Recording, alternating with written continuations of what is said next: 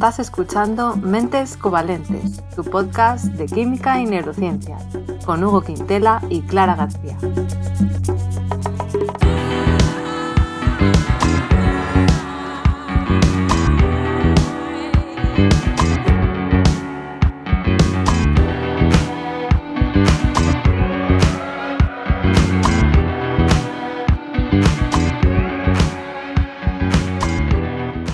Bienvenidos al episodio 64, en el que vamos a tener una tertulia científica sobre adicción y consumo de drogas con Ollán Iturbide y Lucía Hipólito. Pero antes de presentar a nuestros contertulios, como siempre, pues Hugo, te doy la bienvenida. ¿Cómo estás? Gracias, muy bien. No merezco este honor siempre de que me saludes antes que a los invitados. Así no que lo mereces.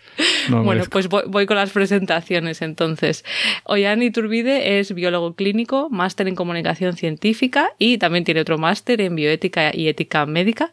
Es director en Nextdoor Publishers, una editorial independiente especializada en divulgación científica y dentro de esta editorial creó Yonky Books, un sello editorial que pretende ser un espacio abierto y riguroso donde dialogar sobre adicciones. Lucía Hipólito es profesora titular en la Universidad de Valencia e investigadora principal en el Dorian Lab, donde investiga la neurofarmacología de la adicción al alcohol. Oyan, Lucía, bienvenidos, ¿qué tal? Muchas gracias. Gracias, muy contenta de compartir este rato con todos vosotros. Estupendo. Gracias por venir. Muchas gracias. Nosotros en este podcast, bueno, hablamos normalmente de química y neurociencia, pero hemos tocado también en otros episodios pues temas como el etanol y la resaca, hemos hablado del gas de la risa, que es algo que se usa bastante en Reino Unido y en otros países europeos, del CBD, que también se ha puesto muy de moda, de las benzodiazepinas, pero nunca hemos tocado el tema de adicción a drogas en sí de manera directa, así que estamos muy contentos de, teneros aquí para hablar de este tema. Y yo creo que lo primero antes de empezar la tertulia sería definir de qué estamos hablando, ¿vale? Cuando decimos drogas, porque yo creo que a lo mejor diferentes personas se hacen una idea diferente. Y hay veces que a lo mejor el médico te pregunta, ¿tú consumes drogas? Y a lo mejor la gente dice, no, no, yo no. Y a lo mejor beben todos los días alcohol, porque no lo, no lo ven como una droga, ¿no? Entonces, desde un punto de vista biológico, ¿Quién se anima? ¿Cómo definiríais una droga? Yo creo que Lucía lo va a explicar muchísimo mejor que yo.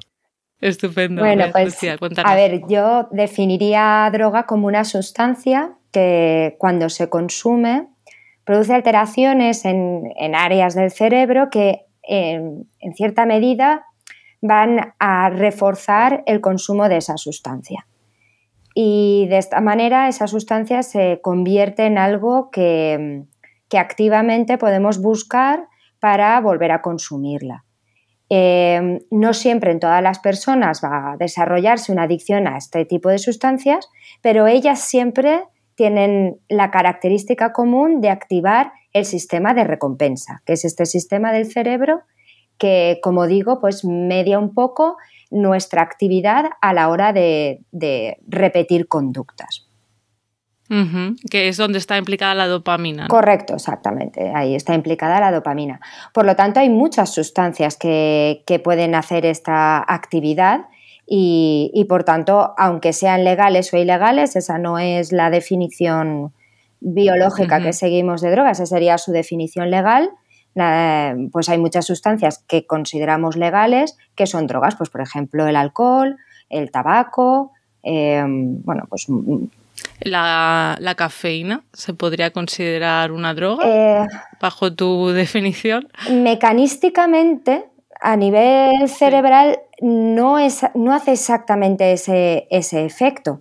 Sí que finalmente interactúa con esa área del cerebro, pero no, no hace exactamente lo mismo. Aunque, bueno, como sí que digo, sí que tiene la capacidad de energizar y y dar y incrementar la, actividad de, ese área. Pero bueno, lo de la cafeína es un poco este, más debatible, ¿no? Y el azúcar en sus diversas formas, que yo, por ejemplo, si empiezo a comer algo dulce, la verdad es que me cuesta mucho parar. ¿Eso se considera? ¿No se considera? También tiene un mecanismo un poco diferente, pero eh, sería como todo el consumo de todos los, de los alimentos que activa eh, la liberación de diversos eh, neurotransmisores y entre ellos activa la liberación de los, de los opioides endógenos y, por lo tanto finalmente también actúa activando esas áreas del cerebro. Entonces, pues bueno, mecanísticamente también se, separa un poco, pero, pero bueno, tiene, puede encontrar puntos en común. O sea que no es trivial la definición de droga. no, no, que va. Bastante complicado. De, hecho, quizás una de las preguntas más difíciles. Yo no la pondría en un examen, ya te lo digo. No, ¿eh? O sea que hay debate en la comunidad científica, dirías. Sí, de hecho, eh, David Nutt, que, es un, investigador del campo de las adicciones eh, de Reino Unido, realmente ha estado haciendo mucho trabajo en torno a este tema de la definición de las drogas, porque claro, si nos ceñimos única y exclusivamente a la definición legal, em, realmente no hay razón para que unas sí sean legales, otras no sean legales con respecto al daño potencial que puedan hacer o, sobre cuando se usan sobre las personas. Entonces, es, es bastante más complicado que eso, sí. De hecho, ese, ese argumento, o sea, ese, ese, argumento que utiliza David Nutt eh, le valió el despido eh, rotundo del, del, Consejo Asesor del Gobierno del Reino Unido, porque precisamente ah, habló, sí, porque precisamente habló de, del alcohol. Eh, de, la, de, que no había una diferencia sustancial a nivel de impacto en la salud entre el alcohol y otras drogas consideradas más fuertes, ¿no? Que no lo son en realidad, que son iguales.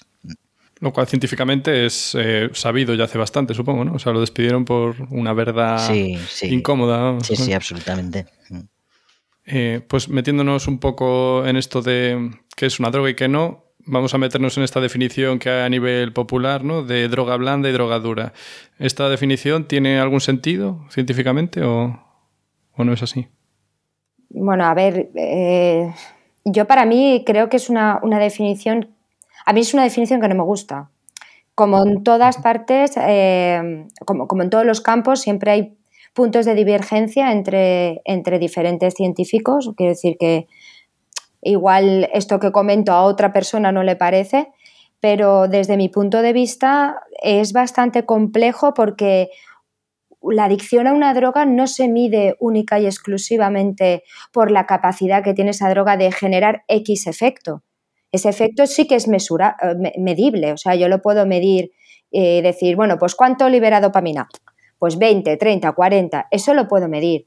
Pero en realidad eh, las adicciones es un proceso multidimensional que, abarca muchísimo más que el efecto de la sustancia, abarca desde eh, esferas psicosociales, esferas del uso, o sea, creo que es bastante complejo hablar de, esa definición entre droga blanda y droga dura. Creo, de hecho, que para mí es tan trivial como hablar de algo que está bien visto, como por ejemplo beber alcohol a las puertas, y algo que está mal visto, como por ejemplo eh, inyectarse heroína.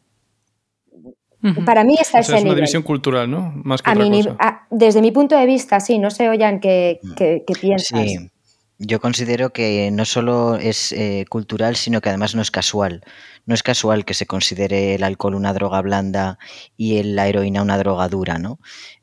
a lo largo de, las décadas, en la literatura, en el periodismo, por supuesto, que es un reflejo directo, siempre se ha hablado de, de las drogas blandas y las drogas duras porque había un interés industrial, ¿no?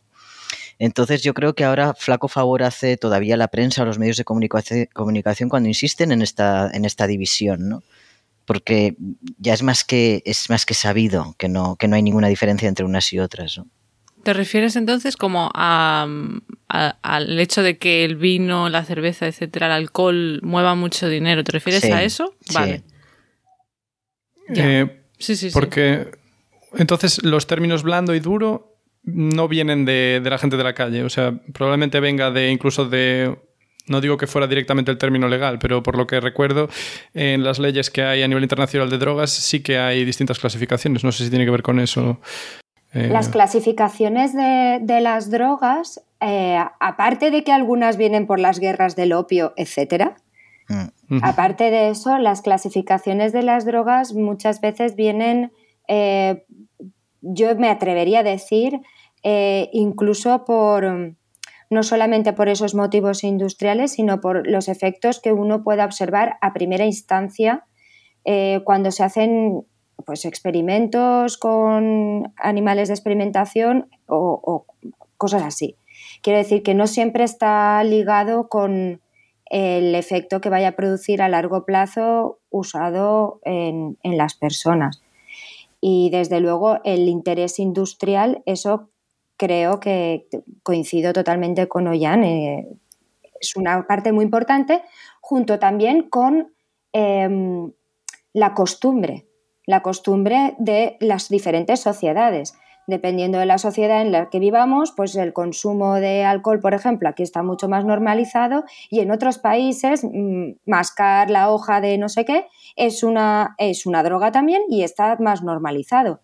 Entonces creo que también es dependiente desde el punto de vista social. No estamos hablando de algo, un poco vuelvo al concepto de antes, realmente no podemos medir el, e, exactamente, podemos medir qué efectos tiene agudo, eh, si queremos, a nivel laboratorio, pero medir el impacto que tiene el consumo de una sustancia depende de muchos más factores que no el hecho de consumirla yo creo que este es el, gran debate de qué es primero si el huevo o la gallina, ¿no? En, la palabra marihuana, por ejemplo, que la tenemos totalmente interiorizada y nos parece que no hay detrás ninguna voluntad de nada, aparece en el momento que Nixon se propone eh, luchar contra la droga, o sea, prohibir eh, la droga, luchar contra ella, ¿no? La famosa guerra contra las drogas, y lo que hace es utilizar, empezar a utilizar esa palabra y hacer que los medios de comunicación la utilicen para relacionar el consumo con eh, los latinoamericanos, ¿no? con la inmigración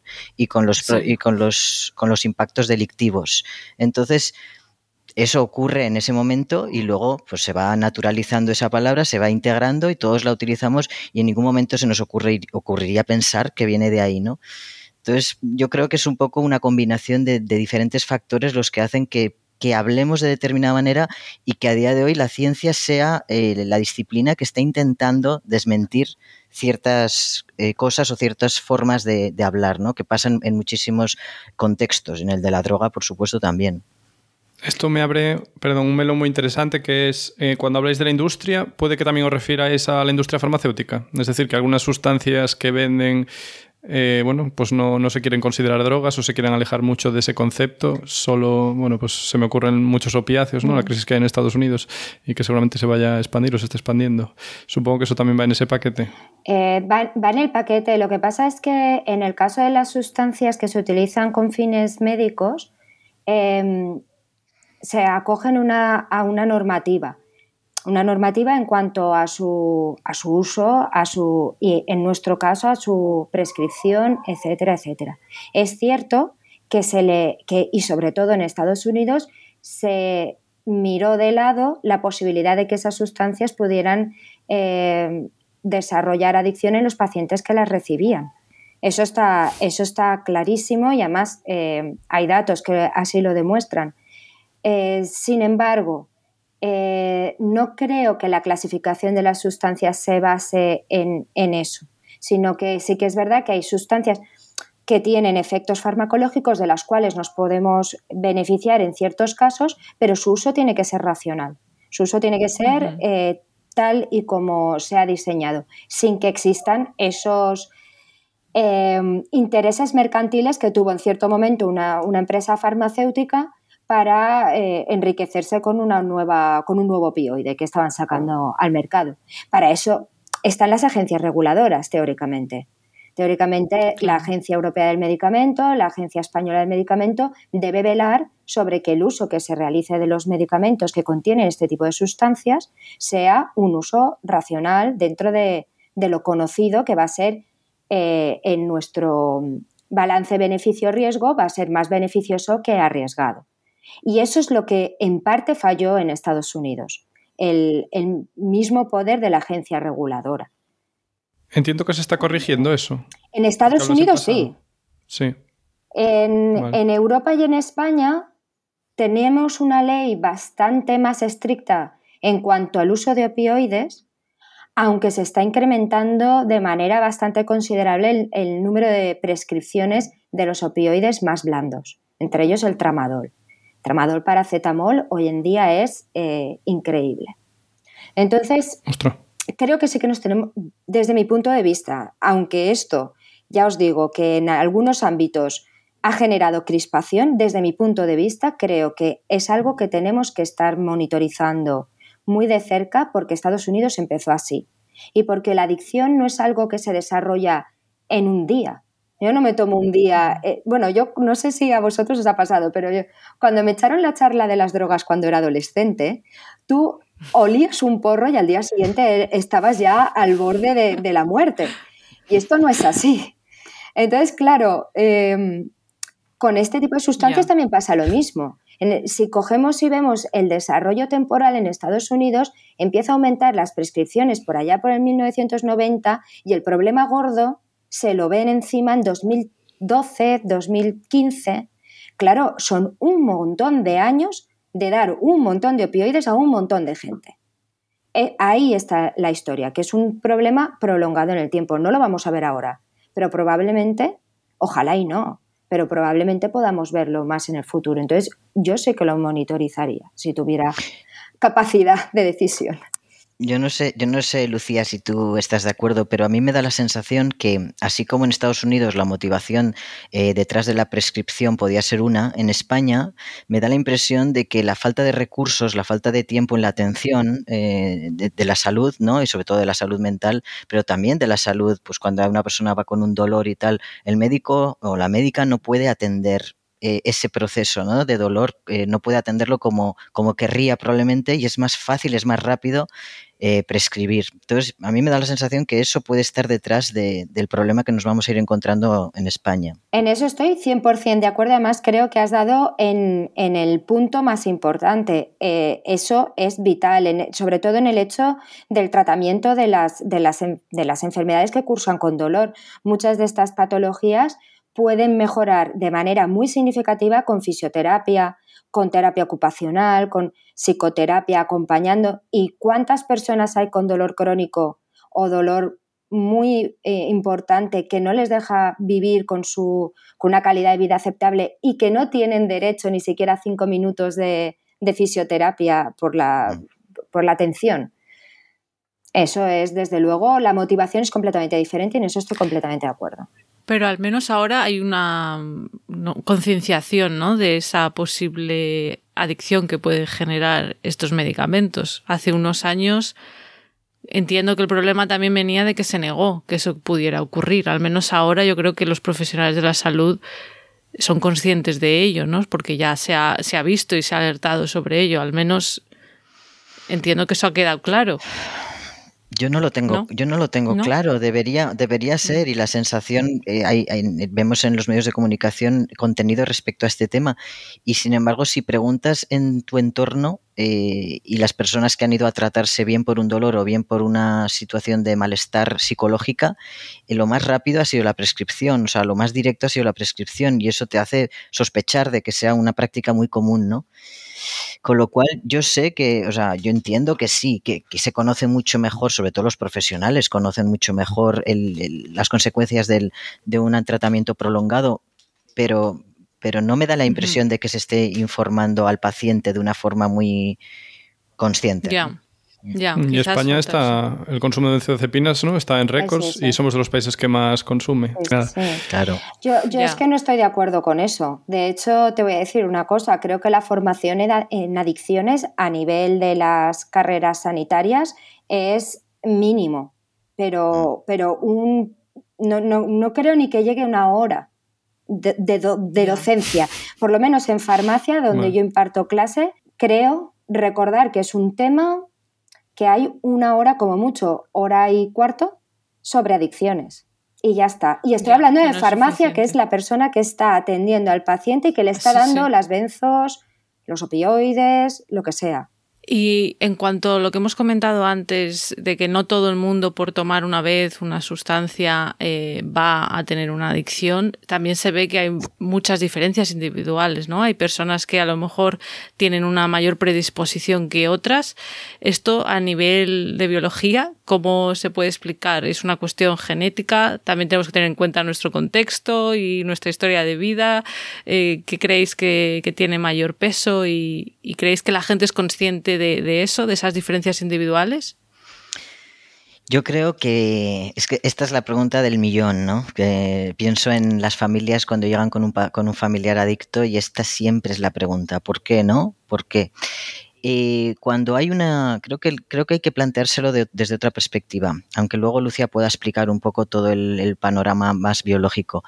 Cuando hay una discapacidad, eh, una discapacidad, no sé, física o psicológica, intelectual, seguramente no nos vamos a preguntar mucha cosa. Vamos a decir, bueno, pues esto es eh, a causa de una, ¿no? de una mutación o a causa de una, yo qué sé, o una enfermedad autoinmune que genera una discapacidad, eh, etcétera. No, no, no se va, no, no nos va a producir esa sensación de hay que buscar el culpable de este, de este, de esta circunstancia, ¿no? En la adicción sí, porque en la adicción hay un comportamiento que seguimos relacionando con la voluntad y con la intención del paciente. Y, cosa que no pasa con, por ejemplo, con una diabetes, ¿no? Y entonces ahí siempre eh, la pregunta de cuál es la causa em, encierra, no digo en este caso, pero cuando es la familia o cuando es la sociedad, encierra una trampa, una trampa muy grande porque al final estamos buscando en realidad en el fondo estamos buscando de quién es la culpa de que, del comportamiento de esta persona. ¿Es la culpa de la genética? ¿Es la culpa de su familia? ¿Es la culpa de la sociedad? ¿Las influencias? Eh, ¿O es su culpa porque es una persona débil que no es capaz de afrontar sus problemas como debería? ¿no? Entonces, yo creo que, que, que cuando contestamos a esta pregunta tenemos que tener claro esta premisa, ¿no? De que el interlocutor es probable que nos, la esté haciendo desde ahí y que nuestra respuesta va, depende de lo que le contestemos, va a aliviar o no va a aliviar su malestar. En el caso de que sea un familiar o en el caso de que sea alguien del entorno, ¿no? No es el caso porque estamos hablando desde una perspectiva técnica, pero sí que si nos están escuchando personas que tienen a alguien a su alrededor, eh, creo que es muy, muy importante este matiz, ¿no? Desde luego, sí, sí, desde luego, porque el tema de la culpa eh, yo creo que, está muy presente ¿no? cuando hablamos de adicciones. Yo me lo planteaba más desde un punto de vista a lo mejor de una persona joven, ¿no? Típicamente que a lo mejor empieza a probar ciertas sustancias y a lo mejor conoce gente que la ha probado y, y no ha tenido una adicción, entonces creen que, que son seguras. Y yo siempre, eh, bueno, yo no siempre, pero me acuerdo cuando estaba estudiando el máster y eh, dimos algo sobre el cannabis y diferencias genéticas. En este caso no era sobre cuánto de adictivo puede resultar para una persona u otra, sino probabilidad de desarrollar esquizofrenia. Y había ciertas mutaciones que te predisponen más a ello. Entonces yo pensaba, claro, es que si yo no sé si tengo esa mutación o no, ¿para qué me voy a arriesgar a consumir una sustancia que me puede llevar a esto? ¿no? Yo, yo lo pensaba más desde ese punto de vista de, de quizás personas que piensen, no, yo no tengo un carácter adictivo, no tengo esa personalidad, o he visto a mis amigos y no les ha pasado nada, ¿no? No sé si eh, tú, Lucía, ¿qué opinas al respecto? Me ha gustado mucho cómo has, intervenido, Jan, la verdad, porque creo que es un, punto de vista muy importante.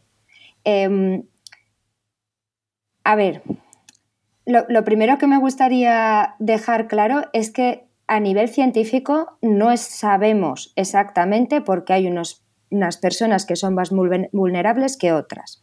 A cuando, desde el punto de vista que tú nos estás comentando, Clara, desde el punto de vista de, bueno, yo soy una persona que he probado una sustancia, ¿qué potencial tengo de desarrollar esta enfermedad o no desarrollarla, ¿no?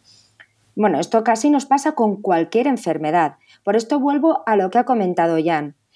Cuando yo mm, empiezo a comer dulces, por ejemplo, o a comer mal, eh, ¿cuál es mi potencial de desarrollar una diabetes de tipo 2, de la adquirida? ¿De qué depende? Va a depender en parte de mi genética, correcto, estoy de acuerdo en eso, va a depender de mis costumbres, va a depender de mi toma de decisiones, va a depender de cómo yo eh, soy capaz de lidiar con mi, pues a lo mejor de lidiar con mis problemas, pues lidio comiendo eh, donuts de chocolate.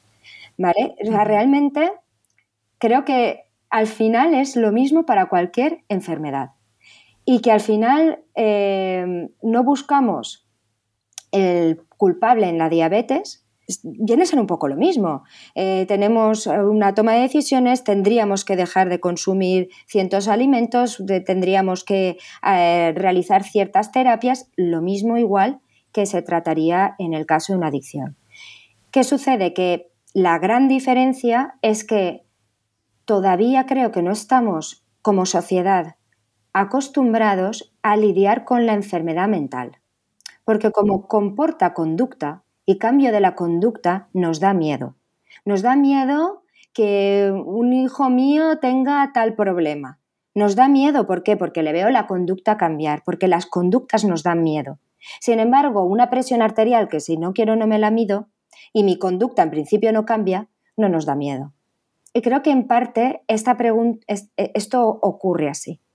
Si nos pasamos a puramente biológicos, en el caso de las adicciones, pues mirad, eh, lo que ha podido investigar la, ciencia normalmente son datos correlativos. ¿Por qué? Porque yo no sé si una persona sufre adicción hasta que la sufre. Yo, si cojo un animal de experimentación, yo no sé que ese animal va a desarrollar un consumo compulsivo de una sustancia hasta que no lo desarrolla. Por lo tanto, cuando yo estudio los cerebros, los estoy estudiando a posteriori. Sí que hay cierta relación entre eh, cierta forma, ciertos polimorfismos genéticos, cierta forma de ciertos genes, que se ha visto una relación, genes de receptores opioides, genes de receptores de la dopamina, pero esto solamente ha correlacionado con el 40% de los casos. Es decir, que es un, problema mucho, mucho más allá. No, es pura, no, no puedo decir, no, es que hay un gen y si yo te hago un análisis y veo este gen, significa que tú vas a desarrollar la adicción y a otro paciente, a otra persona le hago el análisis, no tiene ese gen, tranqui, que, puedes consumir lo que quieras, que no vas a desarrollar adicción. Ya, no, no se puede saber tan así. No, me ha hecho, me ha hecho, me ha parecido interesante, iba a decir me ha hecho gracia, no es que me ha hecho gracia, pero me ha parecido interesante que los dos habéis comparado las adicciones con otras enfermedades y habéis dicho que no se busca ese culpable. Claro, yo quizás desde un punto de vista científico pienso sí que se busca porque para poder desarrollar medicamentos necesitas entender ¿no? qué pasa en una enfermedad o en un trastorno. Supongo que referís más desde un punto de vista pues, sociológico, desde el punto de vista de la familia, ¿no? de entender e, intentar buscar culpables, que es verdad que, que de poco sirve, ¿no? yo creo. Claro, sí. Y me parece a mí Perdón, muy interesante también la referencia al comportamiento. Y es verdad que cuando ves a alguien pues que quieres o que conoces y de repente no se comporta como siempre y bueno, pues te crea como no sabes qué hacer y crea una impotencia y, y miedo, ¿no? Entonces, eh, claro, llevado a la perspectiva del adicto, pues sí, 100%, claro. Sí, los, adictos, la mayoría, yo creo que la mayoría de nosotros eh, nos hemos pasado años eh, deseando que saliese un estudio científico que dijese que la adicción estaba causada por la mutación en tal y tal y tal gen, porque nos iba a liberar un montón, ¿no? Nos iba a liberar un montón y la pregunta es, ¿por qué nos va a liberar un montón? Yo, yo eso intento explicarlo a veces con las, con las familias o con otros adictos como yo, y, pero es difícil, es muy difícil, porque la carga no viene de dentro a fuera, viene de fuera adentro. Y hablando de, bueno, pues un poco también de esto, ¿no? Yo por lo que leí, ya me corregiréis si estoy en lo cierto o no, pero antiguamente, digamos, a mediados del siglo XX, cuando se estudiaban a lo mejor las adicciones, el marco en el que se estudiaban, eh, yo en mi mente tenía el estudio paradigmático que era pones ratas con acceso a agua, una, bueno, a dos tanques de agua, una está drogada y la otra es agua normal. Las dejas a ver qué hacen y no sé si todas, pero el 99% creo van al agua con droga. Eh, entonces, claro, eso incita a pensar, la droga es, es inevitable, ¿no? Pero luego vi que las perspectivas más modernas son, oye, a lo mejor es que tenemos una rata encerrada en una jaula que no tiene absolutamente nada que hacer. Y esto, por lo que vi, se ligaba, por ejemplo, con que en la guerra de Vietnam un porcentaje elevadísimo eh, de los soldados estadounidenses pues consumían heroína. Entonces se supone que era una forma de evadirse de una realidad dura, pero que la inmensa mayoría al volver a sus casas dejaban de consumirlas. ¿no? Con esto quería decir eh, bueno, o le daba mucha más importancia al entorno y quitaba un poco a lo mejor también el foco sobre las drogas. Eh, no sé si, está en lo cierto esta perspectiva o, qué opináis al respecto. Eh, yo creo que, hay dos posturas quizá más, las más enfrentadas respecto a la, concepción de la adicción. ¿no? las posturas que abogan porque la biología tiene un peso muy importante y las posturas que abogan porque el entorno tiene un peso muy importante.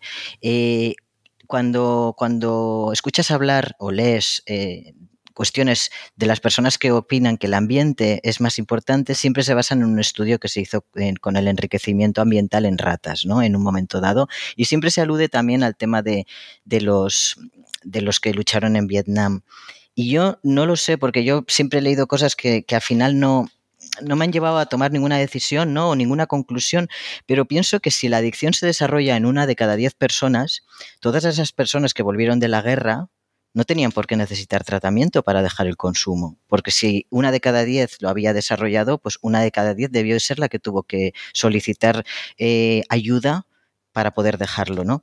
Entonces me parece que que son eh, como eh, eh, casos muy paradigmáticos que se han utilizado una y otra vez para hablar de una postura o de otra, ¿no? Pero no creo que haya, antes de Lucía decía, ¿no? No había, que no hay una explicación todavía, no lo sabemos todo sobre la adicción. No creo que podamos sacar una conclusión de cuál es el peso mayor, ¿no? De si la genética o el, o el ambiente, ¿no? Si realmente tuviésemos un entorno enriquecido como las ratas, un entorno seguro, relaciones de apego en la infancia seguro, ¿desarrollaríamos adicción? Yo no creo que lo podamos todavía decir. Que hay más probabilidades de que podamos desarrollarlo si además tenemos, vivimos en la precariedad más absoluta, ¿no? No tenemos opciones en el futuro para desarrollarnos. Nuestra familia está muy desestructurada. Por supuesto, claro, tiene que haber más probabilidades por narices, ¿no? Sí, yo, estoy de acuerdo con esto. Es que además, em, mirad, hay una cosa que desde el punto de vista de mi campo, que es el estudio en, animales de experimentación, es que cada día tenemos más claro que sabemos menos sobre la adicción en general, cada día que avanzamos. ¿Por qué? Porque realmente cuando hacemos los estudios estamos aislando condiciones. Porque claro, si no sería inabarcable. Eh, y para, y para entender el mecanismo, que es tremendamente complejo, Em, que todavía no lo tenemos claro y llevamos estudiándolo desde mitad de, 1900, em, vamos aislando cajoncitos. Y los cajoncitos al final, pues de una manera o de otra, van componiendo el puzzle, pero me atrevería a decir que si estamos en un puzzle de 100 piezas, igual llevamos 3. O sea, estamos muy lejos. Y a mí cada día que voy a un congreso o incluso cuando voy a dar clase, porque imparto clase de, neurobiología de adicciones, y cuando voy a dar la clase digo, pero ¿cómo se me ocurre a mí dar una clase de algo que no tenemos ni idea? Estamos súper lejos. Estamos muy lejos. Entonces, es complejo intentar hacer una reducción de algo que es multidimensional, de muchas, muchas dimensiones y que, como dice Ollán, eh, evidentemente vamos cogiendo como números. ¿Más probabilidad? Sí, tengo tal genética. Sí, además tengo un entorno desestructurado. Sí, además tengo acceso a la droga, porque eso también es una historia. Si tengo más o menos acceso a la droga, tan sencillo como eso. Entonces, em, claro, son muchas dimensiones muy difícil de eh, evaluar cuáles de ellas van a ser más importantes o menos importantes. Y al final, lo que últimamente eh, cada vez vamos un poco hacia, o las nuevas perspectivas van hacia ello, es que hay casi infinitos tipos de adicción dependiendo de cuál es la persona. Porque cada persona se le van a, centrar una serie de variables que son las que le están llevando en ese momento a ese consumo. Puede ser desde estados emotivos afectivos negativos, es decir, me encuentro muy mal, no puedo lidiar con esto y la única manera en la que me encuentro normal es cuando mm, consumo la droga. O puede ser porque eh, pues, tengo un, entorno social que me inicia al consumo de, de la droga. Hay muchos tipos diferentes de pacientes. Entonces, realmente hay como diversas teorías de cómo funciona el mecanismo neurobiológico y al final ninguna es 100% cubre todo, ni ninguna tiene 100% de la realidad, ni, y, y, sin embargo van convergiendo y van divergiendo, que es lo más, lo más grande. Qué complejo, madre mía. Está muy complicado, desde luego. Pues moviéndonos ya más allá de la biología, yo quería preguntaros sobre el tema del estigma, sobre todo tú, Jan, que has podido hablar con tantas personas eh, con tu proyecto de Yonki, que haces unas entrevistas muy interesantes. Yo tengo la sensación, he oído a veces comentarios de gente que, que, me da la sensación de que a veces se mira a las personas que tienen la adicción a algún tipo de sustancia como con cierta superioridad moral, incluso a veces con desprecio, lo cual me asusta mucho porque yo siempre he pensado, bueno, al final el sistema de recompensa lo tenemos todo en nuestro cerebro, la dopamina, todos somos susceptibles a esto, todos podríamos llegar a caer según las circunstancias. Y también he visto gente, gente que me ha escrito em, porque ve mi canal de YouTube de Cerebrotes, donde hablo de neurociencia, que me han dicho que entender un poco mejor su cerebro les, les ayuda a quitarse esa culpa. ¿Cómo ves tú todo esto, el tema del estigma eh, y la percepción de las adicciones? Del estigma podríamos hablar un montón. Eh, yo de entrada diría que hay, hay, por ejemplo, para hablar del alcoholismo, ¿no? De la adicción al alcohol.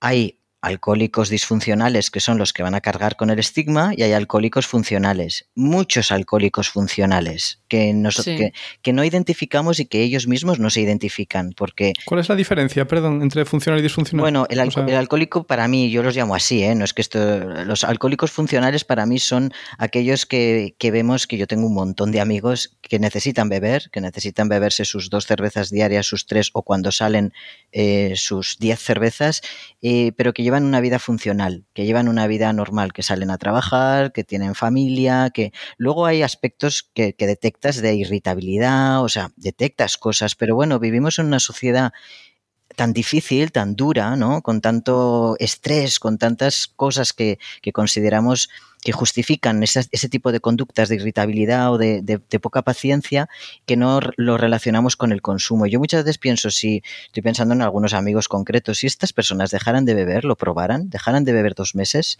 notarían que hay un cambio en su conducta y lo notaría su entorno, pero, pero mientras no se deja, pues no se sabe. Entonces, las personas, o sea, hay muchas personas consumiendo de una manera problemática que no cargan con un estigma, simplemente porque la sociedad no lo considera un problema. Eh, ahí está, ahí te, indica que, el estigma te lo pone evidentemente siempre el contexto social, ¿no? El alcoholismo disfuncional o la adicción simplemente, ¿no? Claro, es muy evidente, es muy evidente para el entorno, para la familia.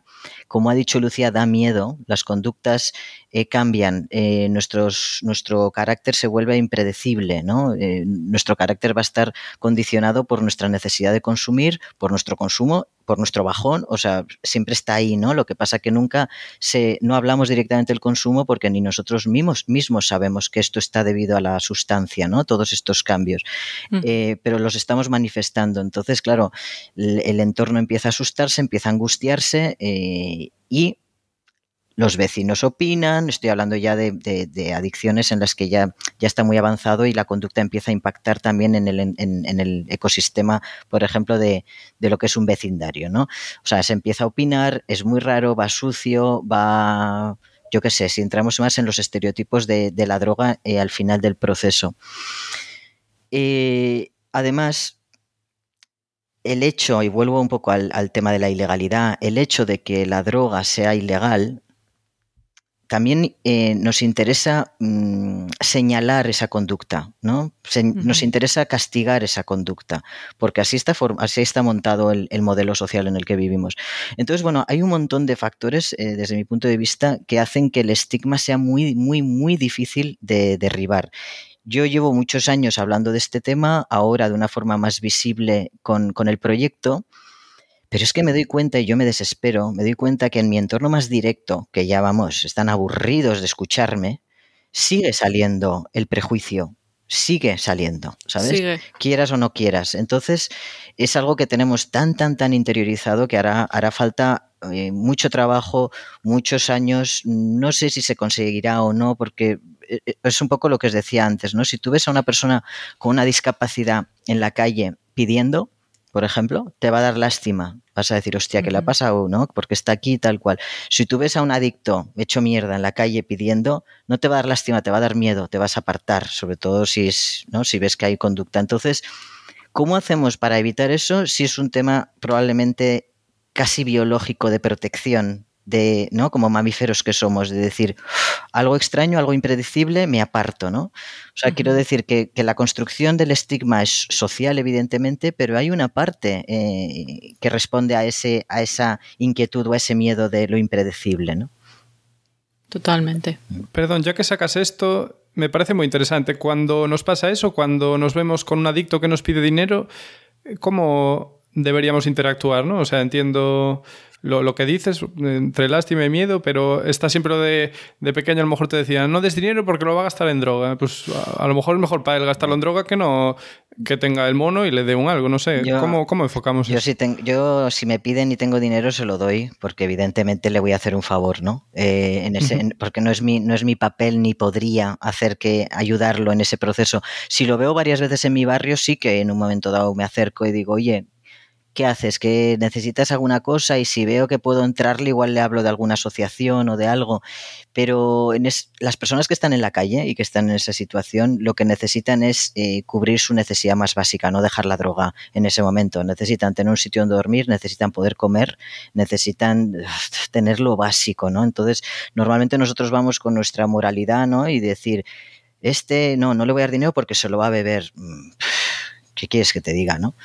Yo, yo soy de esa opinión. Es verdad que fui de la otra, ¿eh? Hace 20 años, cuando yo tenía 20 años, que yo consumía como un cabrón, pero yo no me identificaba con el de la calle. Yo era el que decía, no, no, no, no, no le voy a dar eh, pasta porque se lo, va a se lo va a meter, ¿no? Pero bueno, afortunadamente evolucionamos. Luego nos toca vivirlo en las carnes y, cambiamos de opinión, ¿no? Yo había oído hace poco justamente Em, alguien que explicaba que no sé, que, no sé si era alcohol o otra sustancia, pero que le permitía tener menos frío viviendo en la calle y que consumía en parte por eso. O sea que es muy fácil desde tu salón ¿no? opinar. Las mujeres, las mujeres que viven en la calle consumen generalmente estimulantes, eh, speed, lo que encuentren a ese nivel para, para evitar dormirse y que no las agredan. Entonces, claro, es que... Imagínate, ya. Es que estamos, de, ¿no? La persona que opina desde esa posición de superioridad moral está muy alejada de entender las circunstancias en las que se encuentra esa persona. Totalmente. Eh, cuando mencionaste lo de el adicto funcional y disfuncional, ¿no? Eso me viene muy bien al hilo porque leí hace algo más de un año el libro Historia General de las Drogas. Mm que estoy utilizando, por cierto, como apoyo para subir el micrófono. Eh, Mientras grabas. de simbolismo. Y, la, o sea, había una tesis dentro de este libro que es, antes de que existiera la guerra contra las drogas o la prohibición masiva, vamos a decir, eh, no existía el concepto de junkie. O sea, que este libro viene a decir que todos los adictos eran funcionales. Yo solo tengo esta fuente de información. ¿Vosotros qué opináis a este respecto? Yo me imagino que, o sea, no te sabría decir, pero yo me imagino que antes el adicto estaba muy integrado en la comunidad, ¿no? Y esto no hace falta irnos muy atrás para, tenerlo presente en los pueblos con el alcohólico que está en el bar, que el, vecino lo acompaña a su casa, ¿no? Cuando las comunidades eran más pequeñas, cuando estábamos más cohesionados como sociedades, eh, el adicto, yo creo, el alcohólico sobre todo, porque estoy hablando ahora del alcohol, estaba ahí no sé cómo se percibiría el consumidor de drogas antes de, poner en marcha toda esta campaña de la guerra contra la droga. No sé si estaría, dependería de las sociedades, me imagino. Si coges a una sociedad victoriana, bueno, es que, es que claro, depende de, depende de la sociedad. Difícil de verlo. Depende de los círculos sociales, ¿no? Los, aristócratas se estaban drogando y estaba bien. Eh, ya si nos vamos a, si nos remontamos mucho, los griegos se drogaban y estaba bien, ¿no? La verdad que no lo sé. Yo es que recuerdo, ahora no me acuerdo en qué sociedad era, sé que no era la China, pero en algunos sitios fumar opio estaba bien visto, pero ojo, era una cosa que hacía la gente como a los 50 años y que estaba bien visto y que se pillaban, pues, eh, bueno, pues sus ciegos, vamos a decir, y que no, no tenía ningún problema y al día siguiente iban a trabajar y, no pasaba. Es que es curioso lo de las, o sea, los, grupos eh, sociales, ¿no? O, o, la construcción cultural. Si tú ves a un, no sé, un tío, una tía de 30 años, ¿no? ¿No? Ejecutivo, ejecutiva, tal, que se mete de vez en cuando una raya, pues bueno, no le vas a, probablemente no le vas a dar importancia. Si ves a una señora de 75 años de vez en cuando metiéndose una raya, ¿no? Uf, ya. Es, bueno, suena como raro. Ya no está dinámico, ¿eh? Claro, pero, pero, pero existirá, sobre todo nuestra generación. Claro. Existe, ya existe gente mayor que hace un uso de las drogas hasta que se muere, ¿no? Porque, porque ya no es la generación de nuestros padres, nuestros abuelos. Es que en realidad esto que comentas es un poco lo que estaba diciendo Jan, es que depende mucho del constructo social del momento. Eh, hace 150 años a las mujeres cuando estaban así un poco alicaídas, pues les daban cocaína para que se pusieran más alegres. Que quiere decir que, y era una terapia mm, y, estaba bien visto, y sin embargo no hacían uso de otro tipo de drogas, estaba quizá el estigma nace a posteriori y, es otro constructo social que hace que actualmente estemos así. Lo que no cambia lo que no cambia, lo veamos de una manera o de otra manera, es el desarrollo de la, adicción. Al final la adicción es una enfermedad que es un espectro, es decir, que yo puedo tener una adicción muy leve, una adicción más moderada y esto puede ir eh, avanzando hasta lo que realmente a nivel médico se llama adicción, que es el estadio más grave del desorden por consumo de drogas. Y ahí quizá eso es lo que nosotros estamos em, determinando como adicto, pero por bajo de, hay una gran gradación de, uso eh, de, trastorno de consumo de drogas. Entonces, pues claro, ahí entra un poco pues lo que esté eh, en nuestra sociedad más aceptado, menos aceptado eh, y, lo que está poco aceptado llevará estigma y lo que esté bien aceptado no llevará estigma. Ah. A nadie le parece terrible los botellones de fin de semana. O, a mucha gente no le parece terrible a nivel, hablo de a nivel sanitario de la persona que, Si lo piensas, la verdad que sí que podría ser algo muy grave, ¿no? Si lo piensas un poco más racionalmente. Hombre, y, se dan comas etílicos y... Sí. a mí aquí en Reino Unido me asusta todavía más porque aquí lo del el atracón, ¿no? El binge drinking eh, se, se lleva mucho. Pues beben más, eh, comparado con el sur de Europa, parece ser que en el norte de Europa se bebe más, pues en pocas horas mucho. Entonces eh, acaban muy borrachos muy pronto. En plan, a las 6 de la tarde ya puedes ver a gente pues dando tumbos por la calle. En España yo eso no lo he visto tanto. Creo que está cambiando un poco la tendencia, porque leí un estudio que decía que esa moda está también bajando al sur de Europa, pero, pero sí que asusta porque dices, ostras, eh, está súper normalizado. Eso es lo que me, sorprende, ¿no? Sí. Y, que se hace también mucha broma con lo del alcohol aquí en Reino Unido. Es como, pues eso, muy aceptado, ¿no? Un poco haciendo la broma de que mucha gente depende del alcohol y, no pasa nada, pues porque forma parte de la cultura, ¿no? Sí. De hecho, el. Ah, perdón. No, no, Lucía. El problema es tan, tan curioso, y esto no tengo datos, pero esto es un comentario que tenía con una compañera que, es enfermera en una planta de cirugía. Y me dice, es curioso porque cuando tenemos a, pacientes ingresados, vienen por una cirugía que igual están cuatro o cinco días ingresados después de la cirugía. Dice que muchos, muchos, muchos desarrollan sintomatología de abstinencia porque claro, en el hospital no puedes beber. Y nunca habían dejado de beber. Claro. Nunca. Entonces, tú me preguntabas, ¿tienes eh, cuando se le hace eh, eh, todo el típico anamnesis para saber la situación del paciente, consumo de sustancias? No. Consumo de alcohol, lo normal. no sé qué, no sé cuántos más y menos, y luego la persona llega, le hacen la cirugía se queda cuatro o cinco días y desarrolla sintomatología de, abstinencia al alcohol. Quiero decir que al final es una cuestión de cómo aceptado tenemos ciertas, ciertas, ciertas conductas. Y eso está pasando un poco también con el tema de fumar marihuana. Pues mm, se acepta más, menos, menos problema a nivel de estigma, ¿no? Como que no se estigmatiza, pero más consumo hay. Y, bueno, pues al final la problemática también se, extiende claro. Sí, sí, cuanto, cuanto, cuanto mayor percepción del riesgo, mayor estigma. Cuanto menor percepción del riesgo, menor estigma. Eh, va completamente unido y, está en manos muchas veces de las propias estrategias de publicidad el que haya mayor o menor percepción del riesgo. ¿no? Antes habéis mencionado el CBD. Eh, yo el otro día escribía sobre esto. El, problema de las tiendas de, que están anunciando productos de CBD a saco, no es tanto el CBD en sí, eh, sino que están utilizando el marketing relacionado con el cannabis, ¿no? ¿Qué hace esto? Eh, disminuye la percepción del riesgo de una manera brutal, ¿no? Porque lo estamos viendo en nuestras calles, vemos la hoja de marihuana, vemos tal, no venden THC. Pero eh, la percepción del riesgo baja. Eso supone. claro, eso supone que baja, baja, claro, baja. Y eso a la larga también reduce el estigma. Entonces, bueno, pues vamos viendo cómo se van es bastante curioso, la verdad, cuando empiezas a hablar de la droga, la que amplías un poco el foco y te vas eso, pues hace 100 años, ¿no? Lo que, lo que estaba diciendo Lucía ahora. O en, las, o en las sociedades actuales que están legalizando algunas sustancias como puede ser el cannabis y te das cuenta que es todo absolutamente volátil, que nada, nada responde a nada, ¿no? O sea, que las cosas pueden cambiar en, rápidamente. Me gustaría añadir una cosa que, me parece súper curiosa.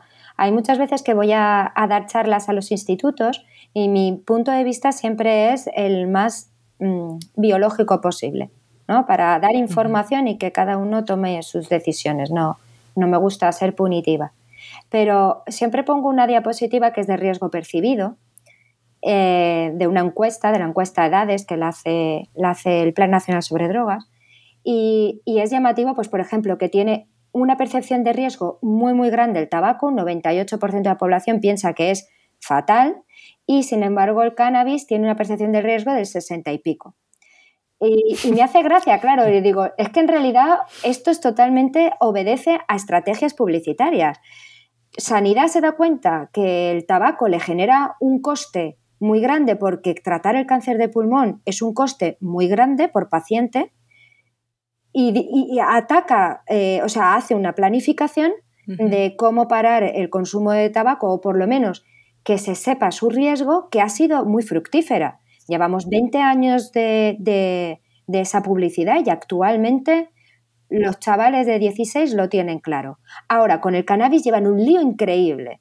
Y es por, prácticamente por, estos temas de las plantas, del uso medicinal.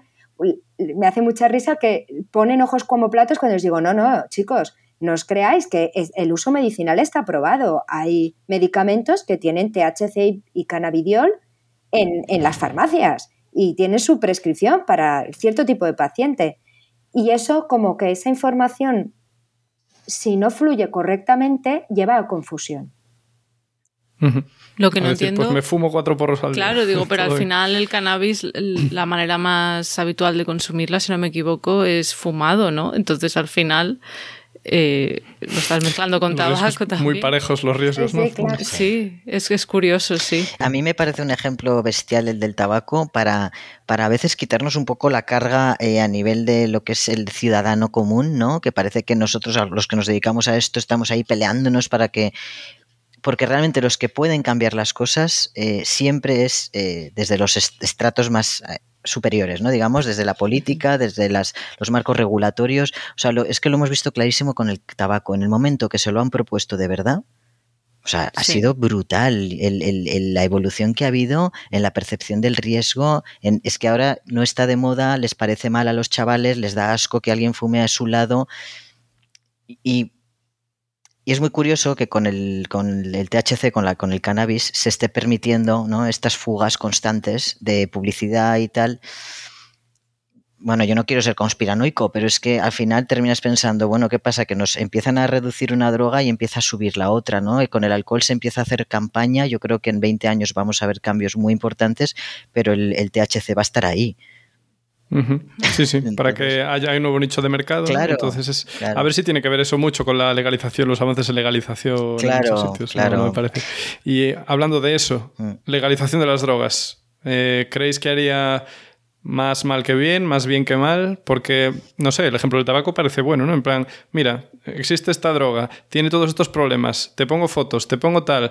Em, en el libro que os comenté antes, pues decía, oye, tendríamos que estar informados, saber cantidad por kilo de peso, eso, efectos que va a tener a corto plazo, a largo plazo. Y luego otra cosa que argumentaba el libro de Historia General de las Drogas es eh, lo que consumes en la calle, desde luego tiene cero garantías y además a ver qué es. Y también argumenta que muertes por sobredosis, que esto también ya me diréis, no existen, porque nunca es sobredosis de la droga que crees que estás tomando, es por lo que le están añadiendo. Pero bueno, vamos a centrarnos en la legalización y luego lo demás ya, ya se puede comentar después. Lucía.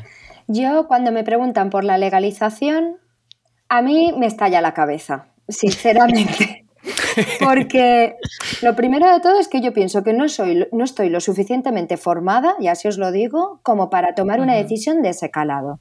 Es, un, es una decisión que comporta a una serie de estratos eh, diferentes eh, y, además que, incluye diferentes tipos de, formación y de información, desde la legal, la, mm, a nivel eh, mafias, que qué, resultado tendría, a nivel sanitario inferir el qué resultado tendría, a mí de verdad que me estalla la cabeza. No, no sería capaz y no me gustaría mm, que a mí, si a mí me dijeran, toma la decisión, yo creo que no la podría. Dices paso, next. me, parece, una posición muy prudente, Lucía, porque al final no es, no es simplemente, ah, pues sé de biología de la adicción y puedo tomar esta decisión. Tú, Jan, eh, hablando con gente tal, ¿qué, ¿qué, idea tienes? No sé. A, mí yo he tenido esta, yo he tenido unas grandes discusiones en mi casa con este tema porque mi madre es de la posición de, de prohibir, prohibir, prohibir. Yo cuando dejé las drogas lo era por una cuestión de seguridad personal, ¿no? Pero con el tiempo me he dado cuenta que no. Ahora, yo estoy a favor de la legalización en una sociedad que pone al consumidor o al paciente en el centro. Una sociedad utópica a día de hoy. Nuestro modelo capitalista pone en el centro eh, la rentabilidad, ¿no? Con lo cual, en esta sociedad que tenemos, eh, me parecería una locura y una irresponsabilidad legalizar. En una sociedad que realmente se trabajara por el bienestar de, las, de los ciudadanos y de la gente, me parecería una buena decisión con un montón de mecanismos de protección, de regulación, de, etcétera, ¿vale? Pero es, un poco es un poco engañoso hablar de legalidad en una sociedad como la nuestra, de verdad. Yo, yo, insisto, o sea, en, el modelo que tenemos económico es muy engañoso pensar que podamos legalizar y proteger la salud de la gente al, mismo tiempo. Pero entonces, Oyan, también habría que prohibir el alcohol y el tabaco. O sea, ¿no? En una sociedad en la que, o sea, si tú no estás de acuerdo con legalizar ciertas drogas, y hemos dicho que no hay que diferenciar entre drogas blandas y duras, ¿qué hacemos? Estamos, estamos asumiendo el mal menor ahora mismo. O sea, ya. Eh, prohibir las drogas no es una solución porque ahí tenemos los, los, resultados, ¿no? Tenemos las mafias, tenemos los cárteles en Latinoamérica que están suponiendo muertes a mansalva, muertes que además no conocemos aquí y que para que nosotros nos podamos meter un gramo de cocaína está muriendo en la cadena un montón de gente. Eh, la prohibición no es la solución, evidentemente. Lo que pasa que vistos, vistos, visto el impacto de las drogas legales, yo no me atrevería a legalizar más, ¿sabes? Vale. Pero eh, a lo mejor las drogas legales que hay ahora son drogas eh, de escape. Quiero decir, recurro a esta droga porque las demás son ilegales, por lo tanto, cojo estas que están aceptadas. Quiero decir, a lo mejor el impacto al final no sería más grande. Pero bueno, obviamente decir, hagamos esto y a ver qué pasa. es demasiado arriesgado. Claro. Sí, no sé. Ollana ha hecho ahí una reflexión muy importante con respecto a la capacidad que tenemos de absorber el problema. Claro, si, idealmente tenemos una población completamente informada en la que tú vas a ser capaz de decidir, de realizar una toma de decisiones basado en, la, en el conocimiento, que esto actualmente pues, no, lo tenemos.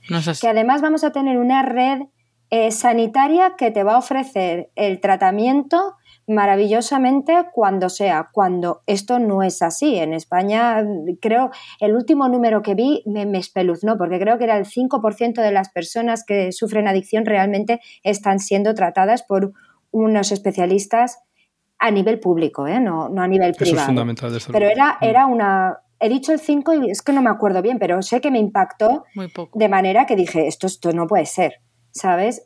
Em, y si luego además eh, somos capaces de em, administrarlo a través de canales que estén completamente regulados, como el caso de los medicamentos, ¿no? Ahí con tu dosis, todo fabricado en una fábrica preciosa eh, que, tiene esterilidad y que tal. Oye, pues perfecto y maravilloso. Y, es estupendo.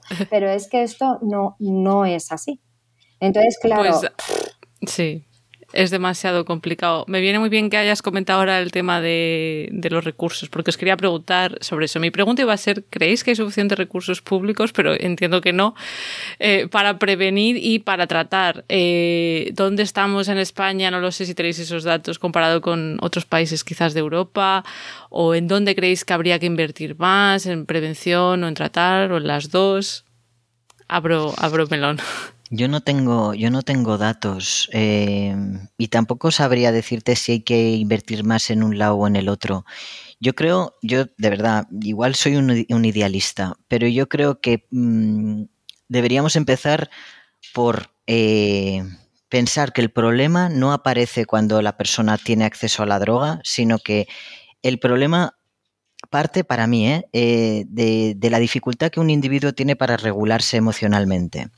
Si las personas, desde que somos pequeñitos en nuestra casa, nos enseñan, nos dan herramientas para regularnos, herramientas que no sea la pantalla, ¿no? O eso, eh, pegarte a la televisión, es probable que tú a medida que vas creciendo probarás la droga, tomarás alcohol, o sea, pero es probable que tú puedas regularte y que no necesites esa sustancia para regularte, que es lo que la mayoría de los adictos que yo he conocido hemos explicado en una terapia que, es que eh, necesitábamos alivio, necesitábamos sentir alivio de alguna manera y no, no encontrábamos cómo, ¿no?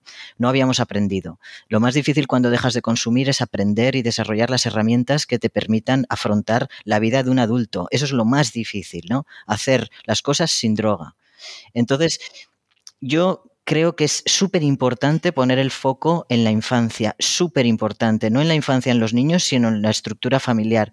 Lo que pasa que es muy, es, un idealismo, ¿no? De alguna forma. Estamos hablando ya de, muchas cosas y, las, y los adultos tienen mucha dificultad para regularse ellos mismos. Ahí están las pruebas, la prueba de que están enganchados al trabajo, enganchados, ¿no? Saliendo de sí mismos todo el rato con las series de Netflix, con lo que sea. ¿Cómo vas a...? Es que la sociedad a día de hoy, ¿no? O sea, que se generan las redes sociales y todo esto se generan precisamente para que te enganches lo máximo posible. Claro. Pues, Pero y más allá de las redes sociales, al final adultos, quiero decir, de la generación de nuestros padres o abuelos, sin Netflix y sin redes sociales, también claramente podemos ver a alguien que, te grita cuando no te debe mm. gritar, ¿no? O sea, que no se pueden regular, ¿no? A sí mismos. Sí, bueno, yo me refería más bien al tema de, necesitar un estímulo, necesitar algo. de necesitar algo. Pero bueno, en cuanto a... Sí. Pues muy importante lo que dices, lo que claro, es difícil meterte ya en el entorno familiar, ¿no? Eh, no sé cómo se podría hacer eso. Yo creo que los recursos, o sea, los recursos son básicos. A mí, últimamente las he tenido alguna reunión con, unidades de atención en adicciones públicas y me quedo alucinado de lo formados que están los equipos ya. O sea, de verdad, eso es algo que me encanta porque hace 20 años no tenían nada que ver. O sea, hablan de la evidencia científica en sus programas, los monitorizan, o sea, ya no se va hay un poco por donde te va el aire, ¿no? Ni se criminaliza o se estigmatiza más al, paciente o se le castigan los tratamientos, se utilizaba mucho el castigo hace 20 años o 30 años, ¿no? Con el, ¿Sí? sí, sí, sí. ¿Qué tipo de castigo? Era, pues mira, eh, había en algunos lugares en los que el castigo era muy salvaje, ¿no? De haber cometido una falta, una falta me refiero a no hacer tu cama o no limpiar el baño ¿eh? en las comunidades terapéuticas. Estamos hablando de los años 80 y 90. ¿eh? Y había castigos pues importantes como vas a estar sentado en esa silla siete horas, ¿no? Todo eso va cambiando a medida que pasan los años y eh, nos vamos encontrando con un modelo de tratamiento que se basa en la confrontación, que es en el que yo me recuperé. Son terapias de grupo en las que se confronta. La confrontación es muy bestia, es muy dura. O sea, no te castigan, pero te dicen las cosas a lo bestia, ¿no? En la cara.